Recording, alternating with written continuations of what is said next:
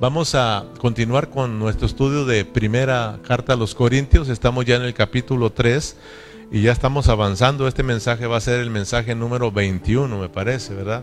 21 mensajes ya llevamos de primera de Corintios. El tema que vamos a, a desarrollar hoy es la iglesia es labranza, edificio y templo de Dios. ¿Cuál es el tema de hoy? Hoy vamos a ver eso, que la iglesia es labranza, es edificio y el templo de Dios. Muy bien, ¿se acuerdan de lo que hablamos el domingo? ¿Cuál fue el tema? No, ¿cuál fue el tema? Miramos que el apóstol Pablo usa símbolos. En el capítulo 3 empieza a usar símbolos para hablarnos de lo que es la iglesia. Por eso hoy vamos a estar mirando esos símbolos, ¿verdad? Que la iglesia es qué? Labranza, es el edificio y es el templo de Dios. Para eso vamos a ir a Corintios, en el capítulo 3, vamos a ir al versículo 6 al versículo 9. Ahí vamos a terminar, Berna, pero vamos al 6. Muy bien. Dice la palabra, yo planté, Apolo regó, pero el crecimiento lo ha dado Dios. Versículo 7. Así que ni el que planta es algo, ni el que riega, sino Dios que da el crecimiento. 8. Y el que planta y el que riega son una misma cosa, aunque cada uno recibirá su recompensa conforme a su labor. Porque nosotros somos colaboradores de Dios y vosotros sois labranza de Dios edificio de Dios. ¿Qué somos nosotros? Dos cosas aquí. Labranza de Dios y edificio de Dios. Ahora, si brincamos al versículo 16 y 17, de ahí mismo vamos al versículo 16, dice, ¿no sabéis que sois templo de Dios y que el Espíritu de Dios mora en vosotros? Versículo 17. Si alguno destruye el templo de Dios, Dios le destruirá a él, porque el templo de Dios, el cual sois vosotros, santo es. ¿Qué somos nosotros? El templo de Dios. Por eso, tres símbolos, ¿verdad? Nos presenta Pablo con respecto a la iglesia. Somos labranza de Dios, somos el edificio de Dios o la edificación de Dios y número tres, somos el templo santo de Dios. Amén. Entonces, hermanos, Pablo, fíjese bien cómo, cómo está la secuencia aquí, cómo eh, está mostrando la iglesia en Corintios. Fíjese que a pesar de que los corintios tienen muchos problemas, ya lo hemos mirado, aunque ellos son niños y aunque ellos son carnales, aunque no están creciendo, dice Pablo que ellos son la iglesia de Dios. Ellos son el testimonio de Dios. Se lo dice en el capítulo 1. ¿Se acuerdan que miramos que Pablo testifica que son la iglesia de Dios y testifica que son un testimonio de Dios? Y miramos que a esta iglesia tiene todos los dones iniciales. Esta iglesia, fíjese hermano, póngase a pensar lo que es. Ellos tienen todos los dones iniciales. Pablo le dice, no les hace falta nada, fíjate, ningún don. Ya aprendimos cuáles esos son esos dones. Pero en esta iglesia, en los Corintios, mira, ahí hay muchas lenguas. Hablan en lengua los hermanos. Ahí en Corintios los hermanos eh, profetizan Ahí en Corintios los hermanos hacen muchas sanidades. Puedes imaginarte que ahí oran por los enfermos y sanan. Ahí, hermanos, hay un ambiente, hay un movimiento. Y Pablo se los dice. Pero lo triste es de que a pesar de que se mueve todo eso, ¿cómo la ve? Dice Pablo que ellos, en el capítulo 3 le dice que ellos son niños en Cristo y que son también carnales y que andan como hombres. Fíjese, es tremendo, ¿no? Qué tremendo, hermano. O sea, uno, uno se iría de boca al ver una iglesia en este tiempo. Y muchos, por no decirlo, se han ido de boca con muchas, con muchas iglesias locales. Porque esto se puede ver el día de hoy en muchas localidades, hermano. Y no estoy criticando, por favor, miremos esto. Estamos diciendo que la iglesia en Corintios es un reflejo de la iglesia de hoy en día. De todos nosotros, pues. Hoy en día, hermano, va usted a lugares donde, donde hay, un, hay mucho movimiento de esto. Hay, hay, hay, hay, hay sanidades, ¿sí o no, hermanos? O sea, hay ministerios que se mueven solo en eso, en, los milagros, en sanidades. Hay iglesias donde usted entra y la mayoría está hablando lenguas, muchos hablan en lenguas, hermanos. Hay hermanos, eh, profetizan y es más, hasta hoy mismo hasta echan fuera los demonios. Pero lo triste pues que estamos viendo es que muchas de esas iglesias y muchos de esos hermanos son niños en Cristo y que son también carnales. Qué tristeza, ¿no, hermano? Qué, qué, tremendo es eso. Entonces, no se nos olvide aquí a nosotros que la predicación, el evangelio que estamos predicando, es el evangelio del reino, hermanos. No se nos olvide a nosotros, pues, que Cristo está a las puertas. La segunda venida de Cristo está a las puertas. El mundo va a dar un giro que no te imaginas, hermano. Todo pareciera estar calmado, pero no, hermano.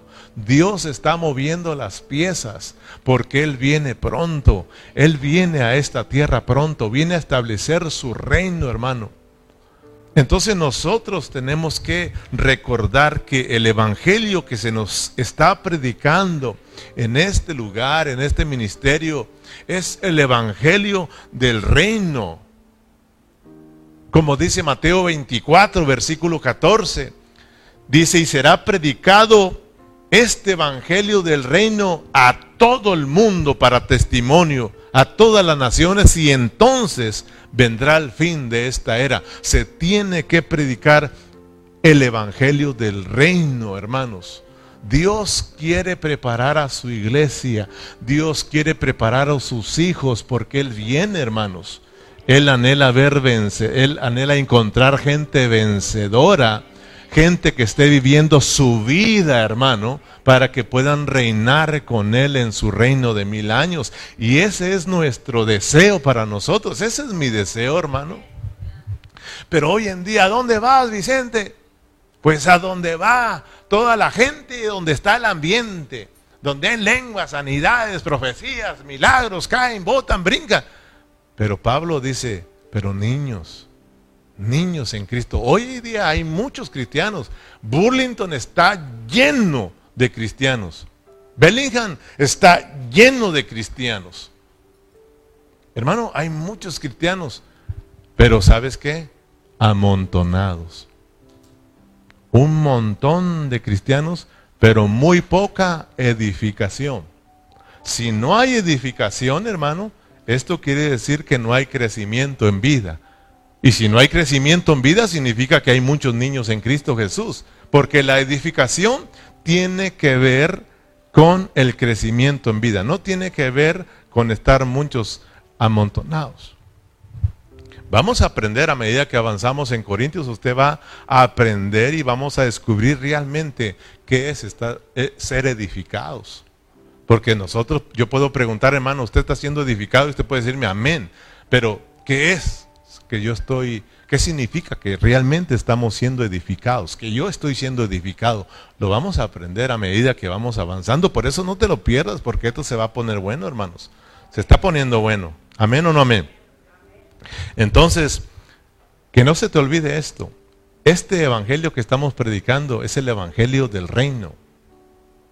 Dios anhela verte crecer. Dios anhela verte eh, transformado. Dios anhela verte edificado porque Él viene pronto, hermanos. Él está preparando a su iglesia, la iglesia que es para el reino, su esposa que es para el reino. La esposa de Cristo tiene dos aspectos. El aspecto que es para el reino y el aspecto que es para la eternidad. Hay una esposa para el reino, hay una esposa para la eternidad. Son dos esposas, no es la misma en dos aspectos. Así como cuando hay una boda. La boda dura un día, pero después esa, esa, esa novia, esa esposa es para ese día la, novia, ¿verdad? La, fiesta de bodas. Pero después se la lleva y llega a ser la esposa para la eternidad. Es la misma.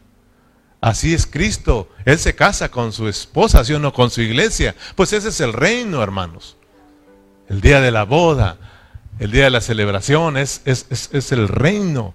Y después pasamos todos a la eternidad, que ahí pasamos todos los cristianos, pero muchos de ellos se habrán perdido la fiesta de bodas.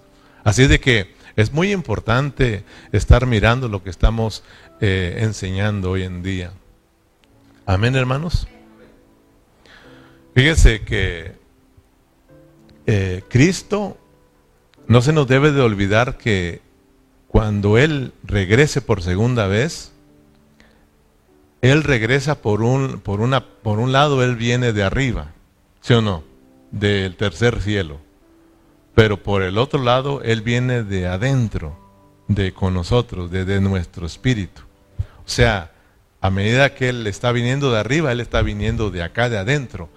Y tristemente la mayoría de cristianos, ¿dónde lo espera? De afuera, de arriba. Y muy pocos lo están esperando que venga de acá, de adentro. O sea, hermano, es muy importante. Ya hemos aprendido que Cristo viene en por y con. La venida de Cristo tiene que ver con en por y con. Primero, lo importante, lo esencial es de que Cristo venga en nosotros. Si Él viene en nosotros, pues entonces Él viene por nosotros y si viene por nosotros, vendrá otra vez con nosotros. Pero si no está viniendo en nosotros, si no está viniendo en mí, es decir, Cristo está dentro de mí, y para eso estoy diciendo esto, para que vayamos entendiendo que Cristo anhela crecer en nosotros. Que yo esté creciendo en vida significa que estoy creciendo en la vida de Cristo. Cristo está creciendo dentro de mí.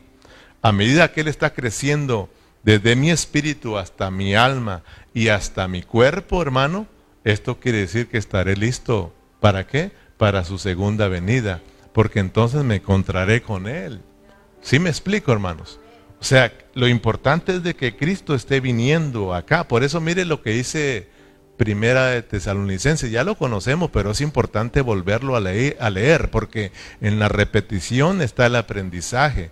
Para que entendamos que lo importante que es que Cristo esté viniendo dentro de nosotros. Por eso el Señor mismo dijo que cuando oráramos, oráramos, venga tu reino, Señor que reine nuestras vidas primeramente. Primera de Tesalonicenses 5:23,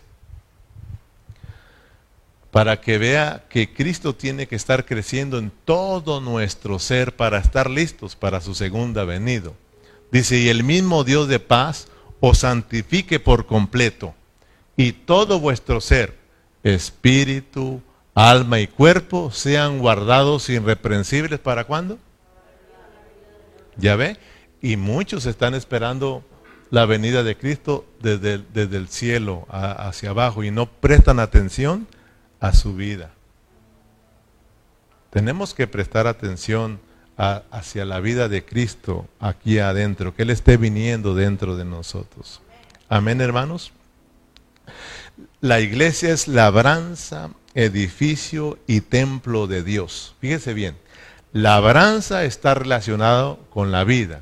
Cuando hablamos de labranza, cuando Pablo pone este símbolo de que la iglesia es labranza, está, está relacionado con la vida, la vida. O sea, está hablando de una tierra que es cultivada, ¿verdad? Eso es labranza, tierra cultivada.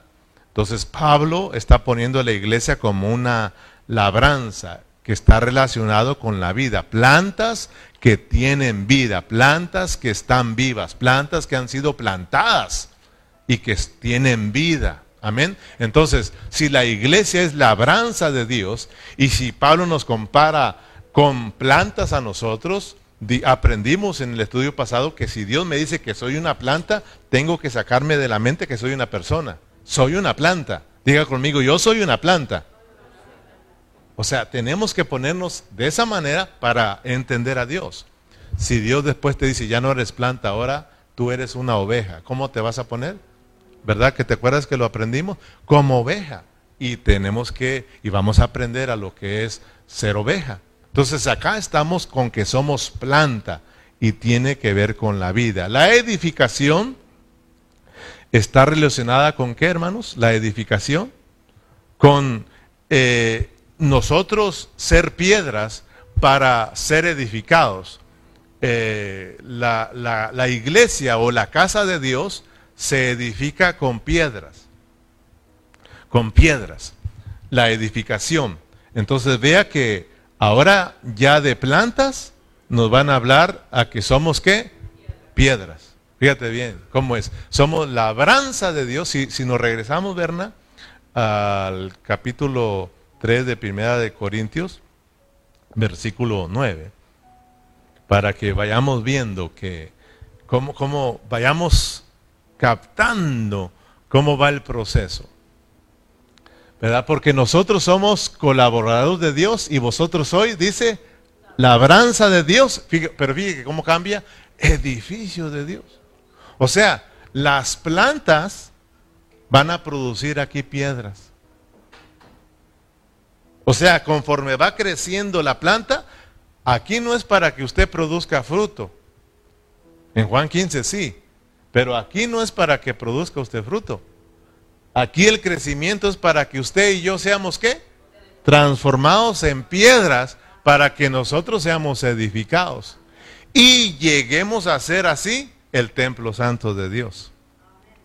¿Sí se fija? En donde podamos, dice Pedro, presentar sacrificios por medio de Jesucristo. Es decir, podamos presentar a Cristo. Pero fíjese bien lo importante. Primero plantas plantas. Por eso yo quiero enfocarme en esta tarde más en las plantas. Pero de una vez le estoy dando los tres, eh, ¿cómo se dice? Uh, ¿Cuál? Porque se me fue, los tres, no, no aspectos, uh, símbolos, gracias hermano, se me va. Símbolos. Estamos usando los, le estoy explicando los tres símbolos para que vea cómo trabajan. Primero plantas, las plantas crecen, y son transformadas en piedras. ¿Verdad? Primero somos labranza y luego dice edificio de Dios. El edificio de Dios se edifica con piedras. Y luego, ya estando el edificio, se llama templo, templo santo de Dios. Pero vamos a enfocarnos ahora, les decía, en la labranza, en la labranza en la vida, en la vida, porque al final la edificación y el templo tienen que ver con la vida. Si no hay vida, no hay edificación y no hay un templo. Amén. Si hay vida, hay edificación y hay un templo santo. Por eso es importante la vida, la vida, la vida, la vida. Y por eso, mire, vamos a la palabra para que miren que esta es idea de Dios y no mía. Efesios capítulo 4. Vamos allá para que mire que si hay vida en todos los hermanos, vamos a tener edificación. Y si tenemos edificación, hermano, pues entonces nos convertimos en el templo santo de Dios y es algo que a Dios le agrada. Estaremos tocando el propósito de Dios, hermanos. Estaremos viviendo la realidad de la vida cristiana. Eh, Efesios capítulo 4, versículo 14. Efesios 4, versículo 14 hasta el 16. Gloria a Dios. A veces se traba esa cosa, no es que Berna no lo encuentre. A veces nos trabamos todos, ¿verdad? Hasta uno se le traba la lengua. Fíjese bien, y seguimos en la misma, dice Pablo, porque es el mismo escritor de Corintios. Y sigue con el tema de sacar a los cristianos de la niñez, ¿verdad que sí? Y llevarlos al crecimiento en vida. Dice, para que ya no seamos niños fluctuantes, llevados por donde quiera de todo viento de doctrina, por estratagema de hombres que para engañar emplean con astucia las artimañas de error. Versículo 15. Sino que siguiendo a la verdad en amor, fíjese bien, crezcamos en todo aquel que es la cabeza, esto es Cristo. ¿Tenemos que crecer en quién? En Cristo. Él es la vida, el crecimiento en vida, ¿verdad? Versículo 16. Tenemos que crecer en vida. Si hay crecimiento en vida, hay edificación, ¿verdad? De quien todo el cuerpo, dice, bien concertado y unido entre sí por todas las coyunturas que se ayudan mutuamente, según la que la actividad propia de cada miembro, dice, recibe su crecimiento. Diga conmigo, recibe su crecimiento. ¿Para qué es ese crecimiento? Para ir edificándose en amor. ¿Te das cuenta? Por eso, hermano, eh, quiero enfocarme en, en, lo importante que es el crecimiento, aunque vamos a continuar. El domingo ese será nuestro tema, lo importante que es el crecimiento. Ahora queremos hablar de la labranza como la vida, ¿verdad? Para que al final nos quedemos con eso. Cuán importante es que yo crezca en vida. Y el domingo seguimos, ¿verdad, hermano?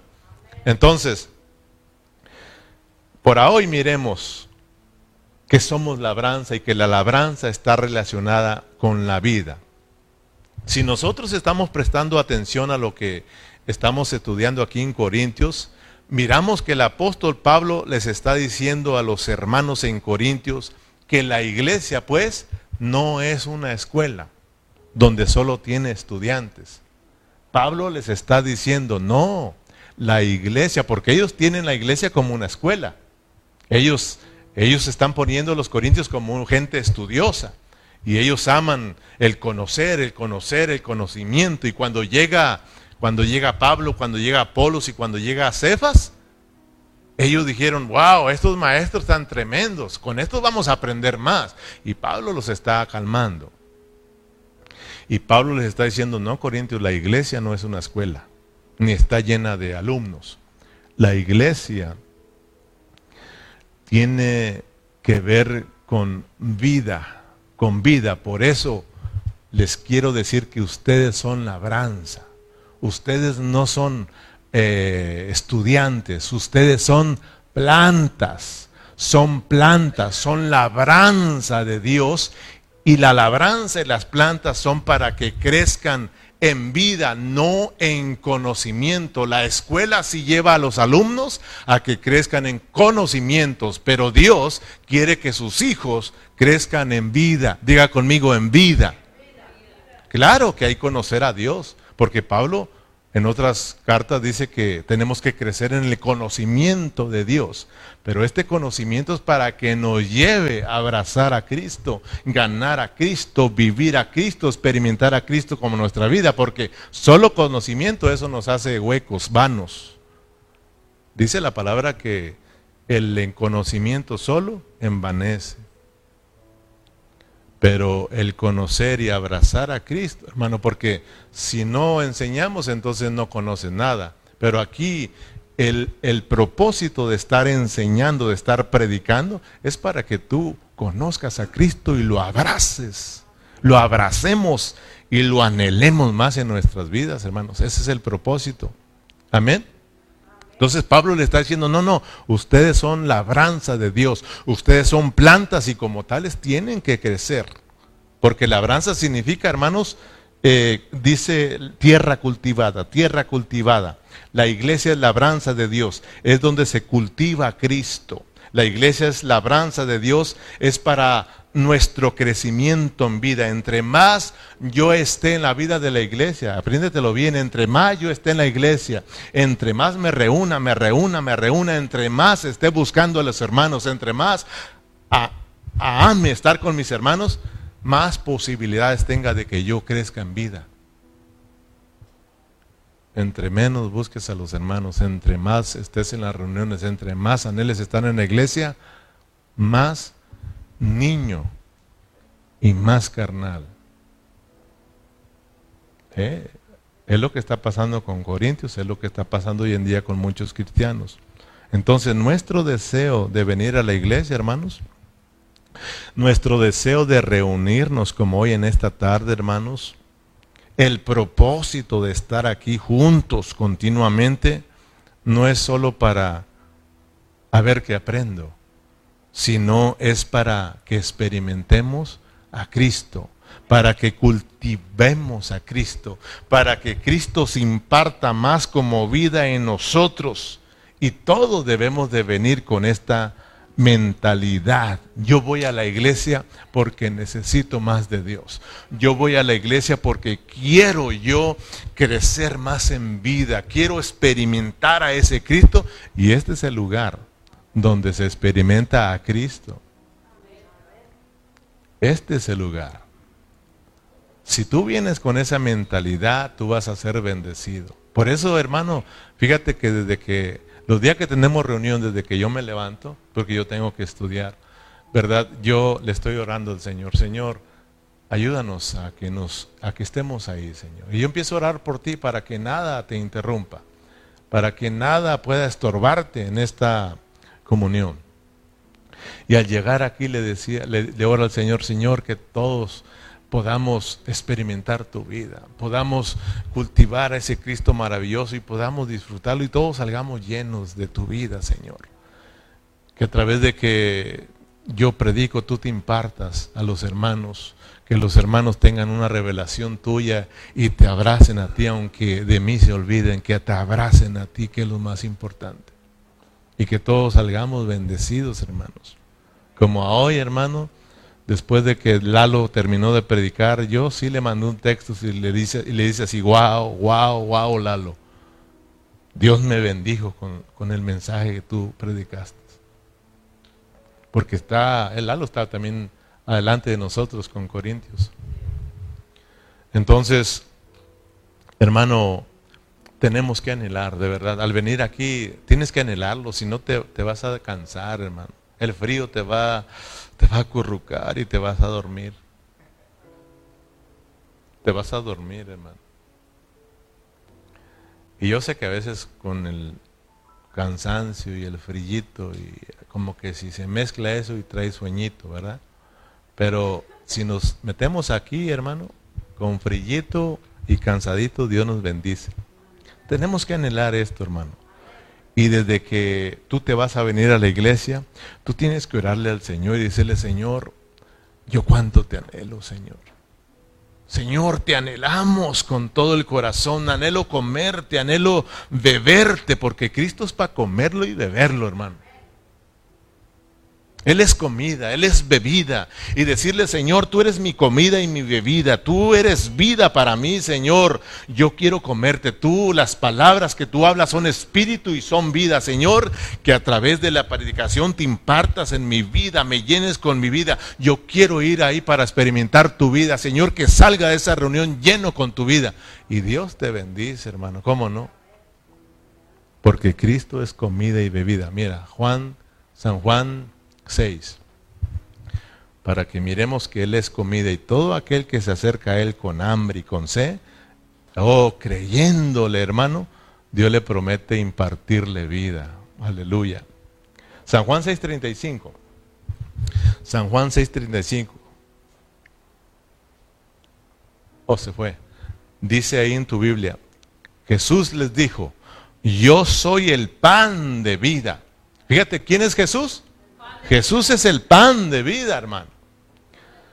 El que a mí viene, dice, nunca tendrá hambre. Y el que en mí cree, no tendrá sed jamás. Él es el pan de vida y Él es el agua de vida. Si tú vienes a Él diciéndole, Señor, tú eres mi comida y mi bebida y quiero comerte y beberte, Señor, Jesús dice, Él va a tener vida. Él va a tener vida. Él va a estar saciado.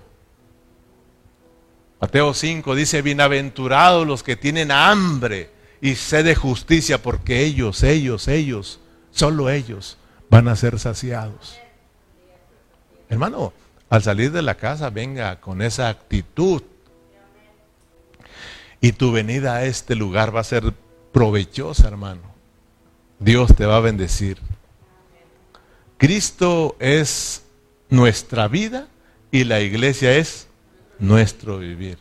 Cristo mi vida y la iglesia es mi vivir. No podemos separar a Cristo de la iglesia. No puede decirme alguien, Cristo es mi vida y quedarse en casa. Nunca puedes separar tú a Cristo. Cristo y la iglesia son una sola cosa. Pregúntaselo a Pablo. Él mismo lo experimentó, que Cristo y la iglesia eran una sola cosa. Amén, hermanos.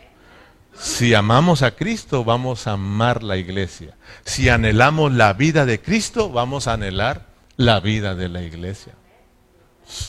Son inseparables. Cristo es la cabeza y Cristo es el cuerpo. Donde está la cabeza, ahí está el cuerpo.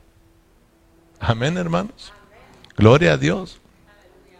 Entonces miremos que los corintios, por no ejercitar su espíritu, estaban descuidando su relación con Cristo, estaban, estaban descuidando el disfrutar a Cristo.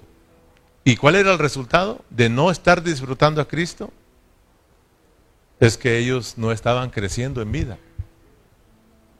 No estaban creciendo en vida, pues entonces no estaban siendo edificados. ¿Y dónde está el templo de Dios? ¿Dónde está el testimonio de Dios? Amén. Por eso en el versículo 1 del capítulo 3 Pablo le dice, de manera que yo, hermanos, no pude hablarlos como a espirituales, sino como a carnales. Fíjate qué tremendo. Como a carnales, como a niños en Cristo Jesús. Puedes imaginarte una iglesia donde hay milagros, donde hay lenguas, donde hay profecías. Pablo le dice, carnales. Qué tremendo niños en Cristo. ¿Sabías tú que allí en Corintios era el lugar donde se, se hacían los, ah, ¿cómo se llaman? Los, los Juegos Olímpicos. Los hermanos allí en Corintios estaban muy ocupados en esas actividades. Hacían dos cosas ellos. Por un lado ejercitaban su mente en la escuela filósofo, filos, Sofía, de la filosofía, de la religión, y por el otro lado ellos ejercitaban su cuerpo. Les gustaba la gimnasia, les gustaba el ejercicio. Ellos estaban ocupados en el deporte porque estaban las, las Olimpiadas, ¿verdad? Y se la pasaban ejercitando su mente, su alma y su carne, pero su espíritu, nada. ¿No se le afigura al tiempo de hoy? Los jóvenes, universidad, gimnasia. Nosotros, ya no universidad, pero trabajo y casa y café y pan. o no sé dónde vamos, ¿verdad? Pero mucha distracción, mucha distracción. Para la iglesia frío, ay, qué frío, pero para ir al tiempo del, del invierno hasta muchos cruzan la montaña para ir a aquel pueblo bonito. ¿Cómo se llama? Livingwood. Ay, qué bonito el Nevada le da. O vamos a ver las luces a cierro, las calles, el frillazazo. Ah, pero la iglesia qué frío. O sea, nos, nosotros, hermano, hay muchas distracciones hoy en día. Muchas distracciones. Y ahí estamos los hermanos. Nos ejercitamos en muchas cosas, pero en nuestro espíritu muy poco. ¿Cuánto, cuánto tiempo se ejercitó usted ahora en su espíritu? Hoy en día está eso de, de bajar de peso, de ponerse a dieta y todo. Y el ejercicio espiritual. ¿Verdad que muy parecidos a los corintios, hermanos?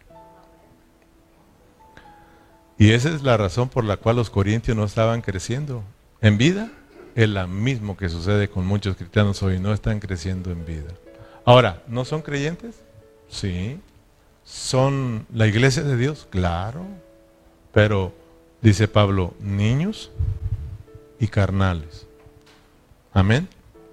versículo 6, ahí en Primera de Corintios capítulo 3. Yo planté y Apolo regó, pero el crecimiento lo ha dado Dios. Así que ni el que planta es algo, ni el que riega, sino Dios, quien da el crecimiento. Y el que planta y el que riega no son, son una misma cosa, aunque cada uno recibirá su recompensa conforme a su labor. Fíjese bien, hay algo tremendo aquí. ¿Qué quiso decir Pablo en el versículo 7? Vamos en parte. Aquí hay dos partes bien importantes que si no si nosotros no prestamos atención, nos desbalanceamos. Pero gracias a Dios a que la Biblia es muy balanceada. ¿Qué quiere decir Pablo en el versículo 7 con, así que ni el que planta es algo? Fíjese bien, ni el que planta es algo, ni el que riega, sino Dios que da el crecimiento. Ni el que planta es algo, ni el que riega es algo. O sea, Pablo está diciendo, hey, los que plantan y los que riegan no son nada. En el versículo 7. Dice, sino el que es algo es Dios quien da el crecimiento. Aquí lo importante es el crecimiento. Ahora, fíjese bien lo que está diciendo Pablo. ¿Qué está pasando con los corintios? Para que nosotros le entendamos. Metámonos a la película, lo que está sucediendo en Corintios y luego lo que sucede con nosotros. Lo que está sucediendo allá es que los hermanos están poniendo su mira en quiénes? En los maestros, en los hombres. Le están dando el crédito al hombre y se están olvidando de Dios. Y Pablo los va a corregir. Llegaron Pablo con Cefas y con ah, Apolos. Y los hermanos le dieron el crédito a ellos. Y Pablo le dice, momento, momento, momento, momento, aquí con nosotros no se va a lograr eso. Porque nosotros no buscamos crédito. Nosotros buscamos que el crédito aquí se lo lleve Dios, se lo lleve Cristo. Nosotros somos siervos, somos colaboradores. Aquí el crédito es para Dios. Así de que Corintios, ustedes están mal ustedes están mal. Cefas, Apolos, el que siembra y el que riega, nada son, nada son. Dice, sino Dios quien da el crecimiento. Dios quien da la vida, Dios quien edifica. Él es el que se debe de llevar el crédito y a Él tienen que mirarlo, en Él tienen que confiar y en Él tienen que, hermano, poner toda su fe y con Él quedarse admirados, no con estos. Oh, hermano, qué tremendo. Dice el Salmo 127, versículo 1, si Jehová, fíjate bien, si Jehová no, no edificare la casa, en vano trabajan los que la edifican. Si Jehová no guardare la ciudad, en vano velan los que la guardan. Fíjate, si, si, si Dios no es el que está edificando, ¿de qué sirve? Pablo y Apolos y Cefas. Lo importante que es Dios, hermano, para nosotros. Hermanos, aquí en Burlington, ya quita en tu cabeza el hermano Ceja. Él no es nada. Quita de tu mente al hermano Berna, tampoco es nada. El hermano Donis, tampoco es nada. El hermano Pastor, menos. Dale el crédito a Dios.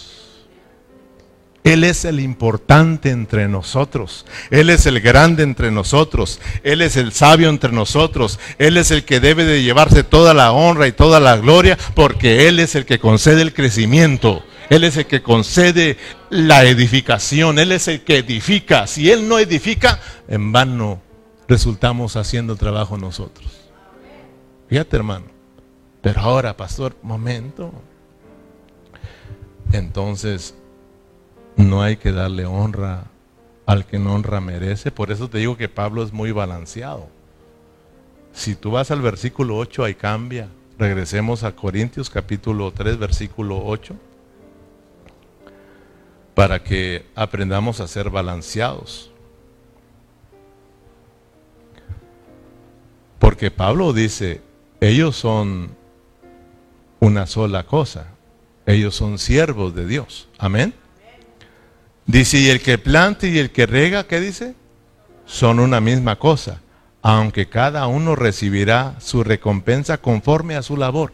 ¿Cómo? Entonces dice que no son nada. Pero aquí dice que sí son una cosa, sí son algo. Entonces tenemos que entender a, Pablo lo que está haciendo ahí en Corintios. Él está corrigiendo porque los hermanos corintios se han quedado, hermano, anonanados con estos siervos de Dios, pensando que son maestros. ¿Sí o no? Están creyendo, están poniendo su mira en ellos, pero están dejando de darle el crédito a Dios. Y eso no se vale, hermanos. Si yo estoy aquí para ganarme el crédito, estoy frito y sin manteca. Si el hermano Ceja o Berna o Donis predican aquí para obtener el crédito, para tener seguidores, están fritos y sin manteca, hermano. Aquí el que debe de producir seguidores es Cristo. Nuestros discípulos son para que todos sigamos a Cristo al final. Amén, hermanos. Por eso Pablo va a alinearnos y va a balancearnos en el versículo 8. Y el que planta, dice, y el que rega son una sola cosa. Entonces sí son algo. Aunque cada uno recibirá su recompensa conforme a su labor, hasta mismo Dios los va a premiar. Porque están siendo fieles, porque están tocando el propósito de Dios. Dios tiene que ser el primero. Amén o no amén, hermanos. Entonces, hermanos, eh, miremos que aquí, hermanos, dice Pablo, que el, que el planta y el, el que rega son una misma cosa. ¿Qué significa eso? Que el que planta y riega son una misma cosa. ¿Te das cuenta que el Donis, el Ceja, Berna, a, un hermano eh, Ramiro, todos los que predicamos, miren que todos somos una misma cosa. ¿Qué significa ser una misma cosa? O sea, tenemos que tener un mismo pensamiento, un mismo sentir. Eso significa que yo estoy siendo edificado, hermano. Si, si el ceja, si Donis traen, traen sus propios pensamientos y sus propias ideas, aún yo, qué edificados estamos, hermanos. Es que venimos con un solo propósito, venimos con una sola meta, predicamos con un solo propósito y hay una meta, Cristo. Cristo, que Cristo se lleve el crédito, que los hermanos tengan una revelación de Cristo y lo abracen a Él, aunque a nosotros no nos quiera.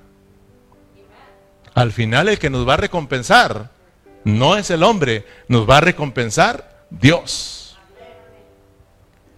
Y si no, Pablo dice ahí más adelante, miren pues cómo van a edificar. Porque vamos a ser probados. Amén, hermanos. Somos una misma cosa los que sembramos y los que regamos. Estamos con el mismo propósito de llevar a los hermanos a un crecimiento, a una madurez, que Cristo sea cultivado en ellos. Para eso yo estoy aquí, para eso oro, para eso me desvelo, para eso estudio, para que Cristo sea forjado en ustedes, hermanos. Amén, hermanos. No se les olvide, como dice Lalo, punto importante, no se te olvide que eres una planta. Somos plantas. Diga conmigo una vez más, yo soy planta. Y como planta, ya se acabó. Repítanlo conmigo todo. Yo soy planta. Y como planta, debo crecer. Si no creces,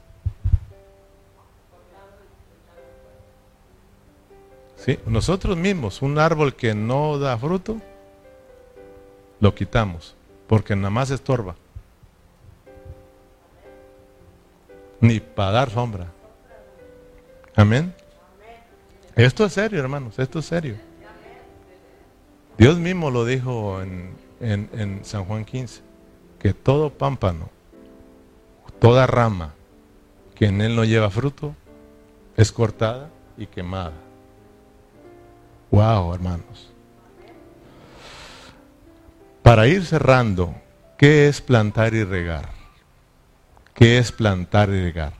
ya literalmente tú lo conoces. Literalmente, ¿qué es plantar y regar?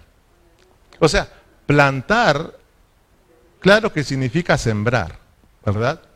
Porque agarrar una plantita y plantarla, eso es trasplante, ¿verdad? Entonces, lo que está diciendo Pablo, que plantar y regar tiene que ver con que somos sembrados, se siembra la semilla. Y dentro de esa semilla va un árbol, ¿sí o no? Va una planta. Usted siembra la semilla en la tierra y esa semilla brota y usted ve una planta nacer. Ahora, ya sembró y ya está la planta ahí. Pero ahora, ¿qué sigue después de que está la planta? Oh, lo que sigue es regarla, hermano. ¿Para qué esa planta? ¿Para qué usted riega esa planta? Porque usted quiere que esa planta vaya creciendo, vaya creciendo, vaya creciendo hasta que esté lleno de fruto, ¿verdad? Ahora, pero aquí estamos viendo que la planta no es para que lleve fruto. Aquí la planta que crezca es para que sea transformada en una piedra. O sea que aquí vamos a cultivar piedras. Fíjate cómo es Dios, hermano. ¿Y quién le puede? A mí me puede decir que estoy loco. Este hermano, ¿cómo va a cultivar de plantas piedras? Pues, pues dígaselo al Señor. Esta es locura de Dios, hermano. ¿Cómo la ve? Dios plantó plantas y va a cosechar piedras. ¿No le dijo a Pedro? Tú eres Pedro y sobre esta roca yo edificaré mi iglesia. Amén. Entonces, ya los entiendes literalmente, ahora cámbialo a espiritualmente. Los corintios, antes de venir a Cristo, ¿qué eran ellos? Antes de venir a Cristo, ¿eran plantas? Ah, eran pecadores. Así como tú ya te imaginas, ¿verdad? Ellos eran pecadores, es más, estaban muertos en sus delitos y, y pecados lo dice Efesios capítulo 2, así también nosotros. Estábamos muertos en nuestros delitos y pecados. Pero cuando Pablo fue como el que siembra, cuando Pablo llegó a los corintios predicándoles el Evangelio, muchos de los corintios creyeron al mensaje, por lo tanto, Pablo dice que él los engendró por medio del Evangelio.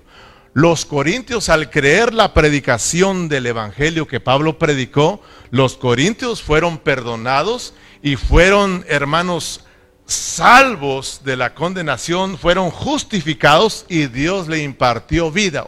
es decir, se sembró la semilla y brotó la semilla. Ahora Pablo les está diciendo, ustedes son labranza han nacido de nuevo.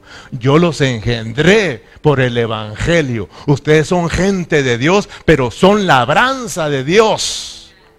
Tienen la vida y esa vida tiene que crecer en ustedes, Corintios. Amén, hermanos. Ahora enseguida venía, venía Cefas y venía Apolos. ¿Qué venían haciendo? Oh, venían regando lo que Pablo había sembrado, hermanos. Entonces le dicen, no se confundan, no son maestros, son regadores son siervos también, son enviados por Dios, Dios se los regaló también, son un regalo para ustedes, para que ustedes sean regados y puedan crecer y puedan ser transformados y lleguen a ser piedras preciosas, lleguen a ser la edificación de Dios. Wow, esto está bonito, hermanos. Nosotros, ¿qué éramos antes de venir a Cristo? Lo mismo que los corintios.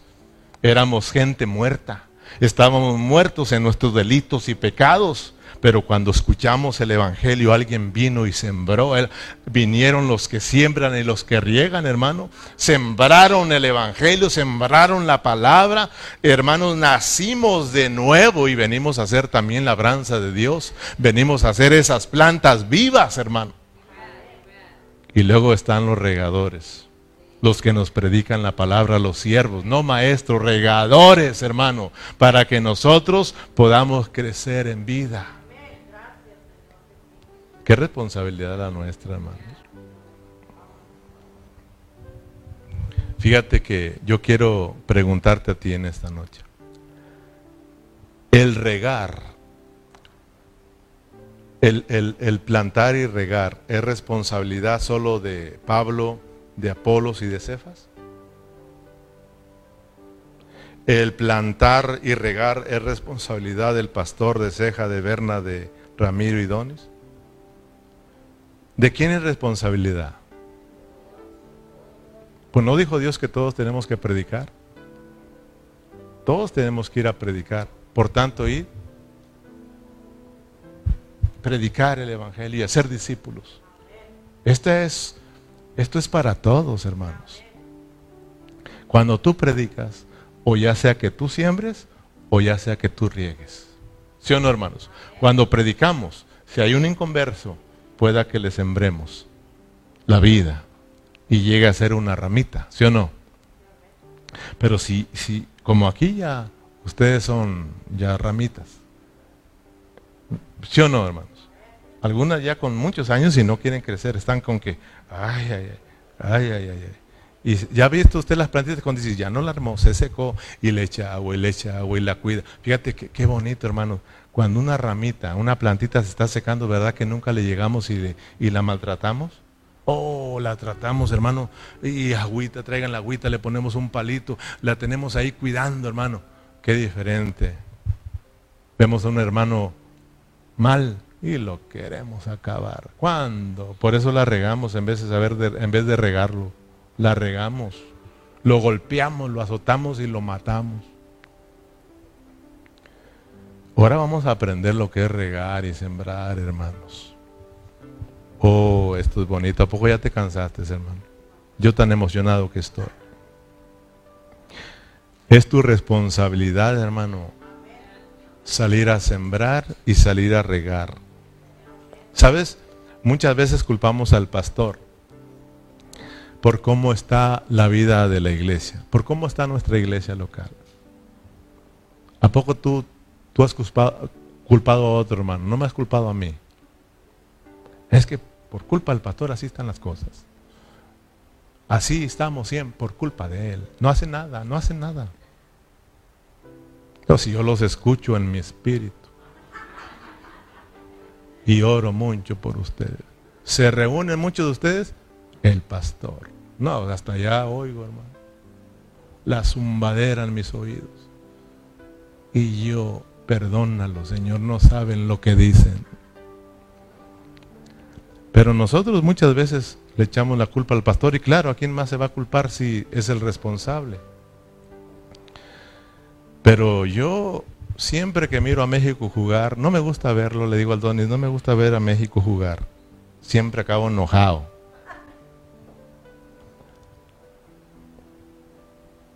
Cuando no lo miro es cuando ganan. Pero fíjate, Muchas veces, hermano, ¿por, qué digo del partido? Porque culpan al, director, al, que le entrena, al entrenamiento. Pero ¿y qué los jugadores? ¿Qué los jugadores? Tú culpas a Pastor y no te has pensado, no no has puesto a pensar en ti, hermano.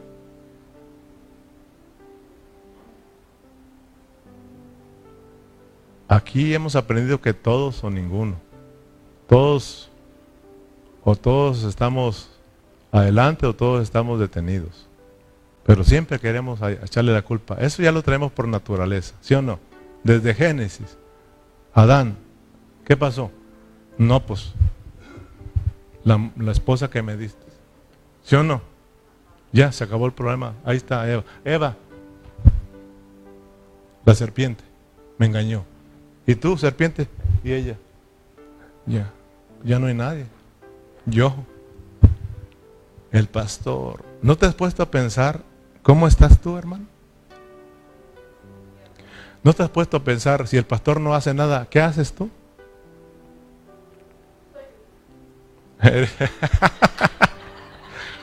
Eres mi ayudante. Te la es buena, Maribel.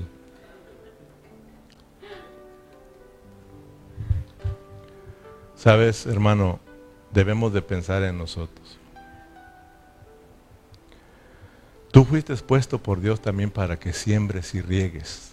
Tú eres un siervo de Dios. ¿No eres siervo de Dios, hermano? ¿O nada más yo soy siervo de Dios? Sabes que muchas veces a nosotros se nos acercan personas se nos acercan personas necesitadas, ya sea que de siembra o de riego.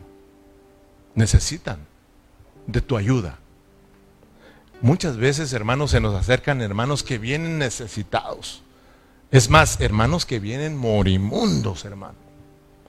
Hermanos que vienen, hermanos desanimados, desalentados, con muchos problemas y te buscan a ti y se desahogan contigo, hermano. ¿Y sabes qué hacemos nosotros cuando se desahogan con nosotros los hermanos? Cuando llegan y hasta lloran. Y empiezan a hablar mal de todo mundo, te hablan mal del pastor, de su esposa, de sus hijos, de la iglesia, de su esposo, de su esposa, de su suegra, de su tía, de su... Bueno, te llegan de esa manera.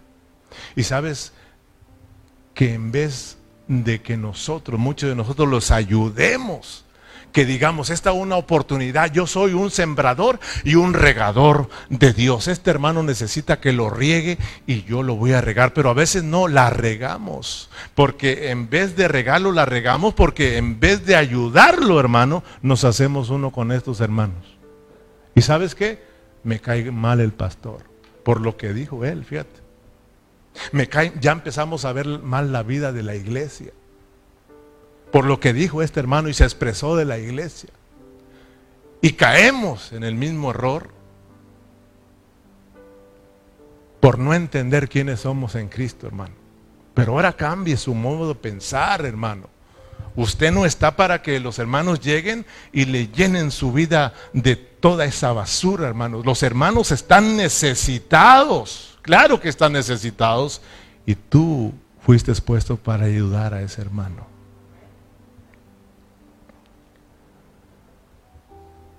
Tú, hermano, no vas a ayudarle a resolver los problemas, no vas a querer resolver todos los problemas que trae, porque a, a mí me ha pasado muchas de las veces, hermano.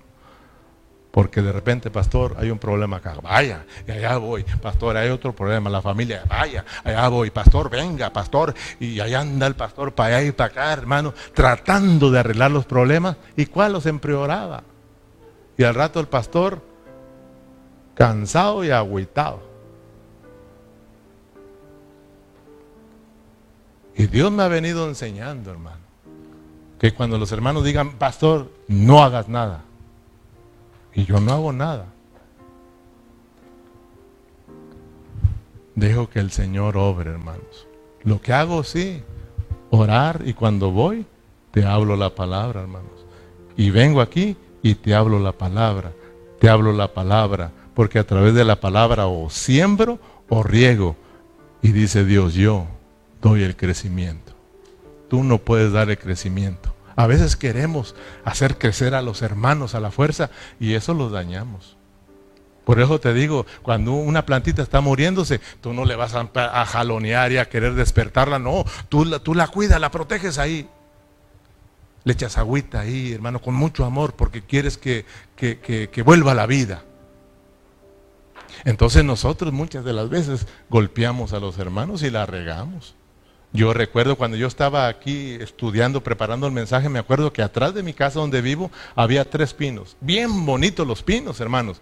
Eh, el problema es que estaban en la parte de atrás y nadie los miraba. Yo digo, como, como que si aquí nadie los aprecia.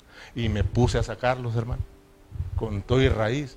Y me los llevé y los planté enfrente. Bonitos los coloqué, hermano. Y eh, pues estaban pesados, me los llevé en rastra.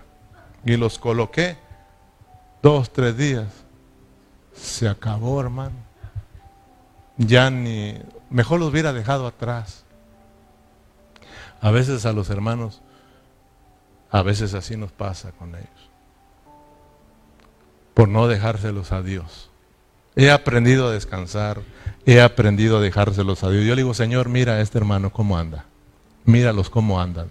Señor, ¿qué puedo hacer? Oro por ellos y cuando tenga la oportunidad les hablaré tu palabra y tú haz el resto. Yo no puedo hacerlos crecer. Yo no los puedo hacer crecer. Yo no los puedo, hermano, eh, edificar. Dice la palabra que es Dios quien da el crecimiento y eso es edificación. Es Dios quien edifica. Si Jehová no edifica, en vano es mi trabajo. Ahora sí entiendes por qué estoy calmado. Pero eso sí, nunca he dejado de hablarte la palabra, hermanos. Eso sí, Nunca. Aquí me han visto siempre. Lleve, truene, pandemia o no pandemia, aquí he estado presente, porque esa sí es mi responsabilidad, sembrar y regar. ¿Sí o no, hermanos? ¿Verdad que está bueno esto? Aleluya. ¿Cuántos dicen amén? ¿Cuántos están de acuerdo conmigo que todos tenemos problemas? ¿Quién no tiene problemas de aquí? Entonces, ¿para qué esforzarnos de querer solucionar los problemas? Yo me puse a pensar, ¿cómo voy a arreglar los problemas de los hermanos si yo tengo los míos? Mejor me concentraré en arreglar mis problemas. ¿Sí o no, hermanos? Y tú en los tuyos. Mejor dediquémonos a ministrarnos Cristo, hermanos. Cuando venga un hermano con, tus, sus problemas, hermano, dígale, hermano, sus problemas son porque usted ha dejado de disfrutar a Cristo. Ese es el problema. ¿Sabes? Que todos los problemas del hombre vinieron a causa de una cosa, desobedecer a Dios. No comer del árbol de la vida. De ahí se vinieron todos los problemas, ¿sí o no? El problema en la iglesia en los Corintios, ¿cuál era? No estar disfrutando a Cristo. El problema de muchos hermanos que están enfermos, hermano, es porque no están disfrutando a Cristo, no es porque tanto les pegó la enfermedad.